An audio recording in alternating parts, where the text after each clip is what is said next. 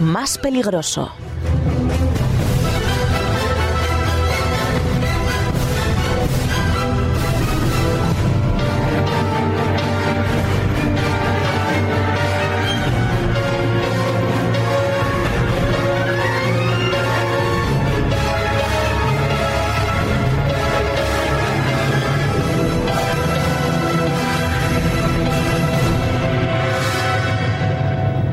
María Elena Navas, en su noticia Crean el virus más peligroso para BBC Mundo Salud, hace alusión a un estudio científico realizado en Holanda que ha provocado que se enciendan las alarmas del gobierno de los Estados Unidos, quien ha decidido censurar la información que debe darse a conocer al público. Se trata de una mutación del virus H5N1, el virus de la gripe aviar, que permite que se contagie a las personas, por lo que se ha convertido en uno de los virus más peligrosos y letales que se conocen.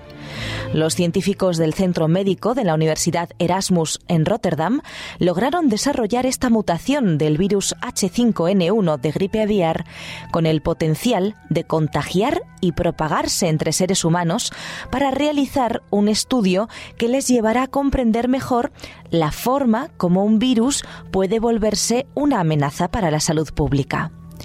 El hallazgo fue realizado bajo los estándares más estrictos de seguridad, pero muchos se preguntan si ese estudio, en el que se creó el peligroso microorganismo, debería haberse llevado a cabo en un laboratorio militar y no en un laboratorio universitario o si quizás debía haberse cuestionado más a fondo si el estudio debía permitirse. Hasta ahora se han hecho muchos estudios en vivo con varios microorganismos, pero ninguno tiene la contagiosidad que tiene esta mutación del H5N1. Es lo que afirma el profesor Ramón Cisterna, catedrático y jefe del Servicio de Microbiología Clínica del Hospital de Basurto en Bilbao, España, y reconocido experto en gripe aviar. Él dice que es eh, un escape en el laboratorio o su posible utilización con finalidades maliciosas es un riesgo que tuvo que haberse medido previamente. En respuesta, el gobierno de los Estados Unidos consideró que los científicos no deben publicar todos los detalles de la investigación porque, dicen, en manos equivocadas podría ser utilizada con fines terroristas. El virus H5N1 que causa la infección de influenza en aves, la gripe aviar, se dio a conocer en el mundo cuando en 1997 causó el primer brote de la enfermedad en pollos en Hong Kong, la cual, por cierto, se propagó a algunos seres humanos que estaban en contacto directo con estas aves. La infección, sin embargo, no se transmitía de un ser humano a otro, solamente ocurría entre individuos que mantenían contacto cercano con estos animales. Es un hallazgo muy importante, dicen los científicos, que nos ha puesto en una situación muy difícil, en un punto de arranque que podría llevar a nuevas armas y medidas para proteger a la humanidad de este virus H5N1, pero también eh, en el hecho de que la información podría ser mal utilizada. Desde 1997 se han informado de casos humanos de gripe aviar en Asia, África, Europa, Indonesia, Vietnam y hasta en el cercano Oriente. Y de las 600 personas que han resultado contagiadas hasta ahora, el 60% ha muerto, lo cual muestra su alta mortalidad. Por eso, desde entonces, los científicos han sabido que si el virus H5N1 llegara a mutar para propagarse entre humanos, podría causar una de las epidemias más mortales que hayan azotado a la humanidad. Ahora el doctor Foucault y su equipo lograron demostrar que esta mutación puede ocurrir y el virus puede propagarse de una persona a otra por medio de partículas aéreas al estornudar o al toser. Hemos descubierto que esto es de hecho posible y mucho más fácil de lo que se ha pensado hasta ahora, afirma el científico. En el laboratorio fue posible cambiar al H5N1 y convertirlo en un virus de aerosol transmitible y que puede rápidamente propagarse por el aire. Este proceso también puede ocurrir en un escenario natural, agrega el científico.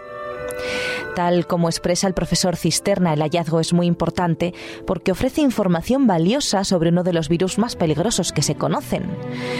Toda investigación que se haga para conocer en profundidad las características de un virus tan sumamente contagioso y peligroso como este es bienvenida, dice el microbiólogo.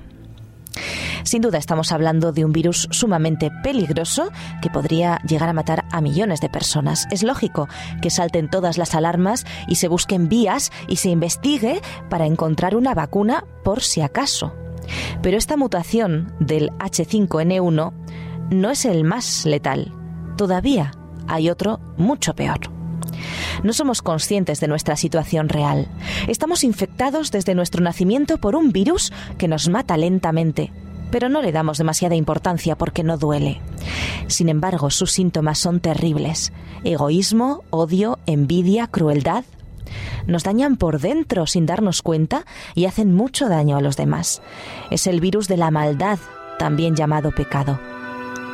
Si somos contagiados por la mutación del H5N1, moriremos, pero no para siempre, porque cuando Jesús vuelva, todos vamos a resucitar, unos para vida, aquellos que elijamos vivir con Dios, y otros para muerte, aquellos que elijan vivir sin Él, ya que sin Dios no hay vida porque Él es la vida. El virus del pecado nos hace desgraciados, nos lleva a buscar la felicidad en cosas que nos dañan, nos separa del único que puede darnos verdadera felicidad, paz genuina, amor verdadero y libertad. Estamos enfermos de maldad, tanto que algunos no somos conscientes. Sin embargo, es evidente, especialmente en esta época de crisis, pero lo vemos en todo lo que nos rodea, guerras, hambre, enfermedad, muerte, odio, egoísmo. Estamos condenados al sufrimiento y a la muerte. Es la consecuencia de este mal, de, este virus contagioso del pecado. Lo peor de esta enfermedad es que la elegimos voluntariamente y la contagiamos dentro de nuestra especie. Sin embargo, Dios tiene la cura, Jesús.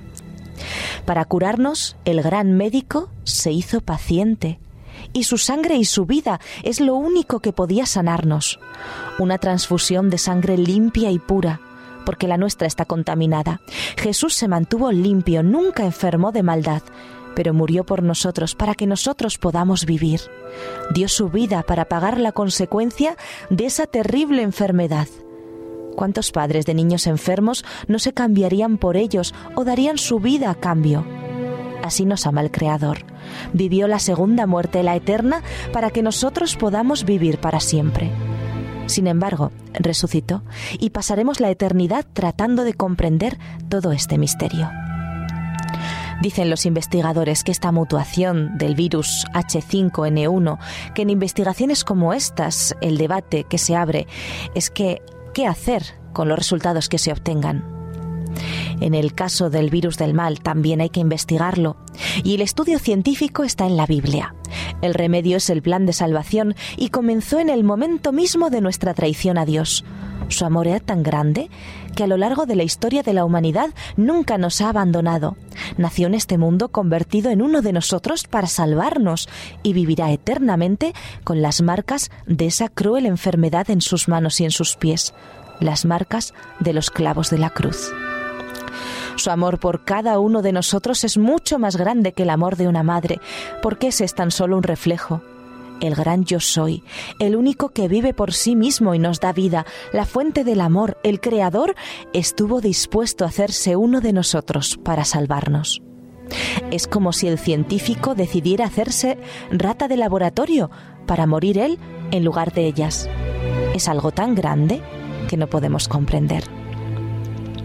No sé qué pasará con la mutación del H5N1, pero lo que sí sé es que la cura para el virus del mal está a nuestro alcance y es un regalo, el plan de salvación. Solo tenemos que aceptar que Jesús murió para que nosotros vivamos y vivir con Él cada instante de nuestra vida, permitiendo que su mano nos vaya sanando poco a poco y nos vaya quitando ese egoísmo, ese odio, esa injusticia es difícil y quedan residuos. Igual que hacen las farmacéuticas, la enfermedad en este mundo se palia, pero se cronifica. Sin embargo, un día, cuando Él vuelva en las nubes de los cielos, como la Biblia afirma, la enfermedad del mal será totalmente eliminada, no quedará ni rastro. Y aquellos que hayamos aceptado el regalo de la vida, viviremos para siempre en un mundo sin dolor, sin pena, sin muerte. ¿Quieres ese regalo?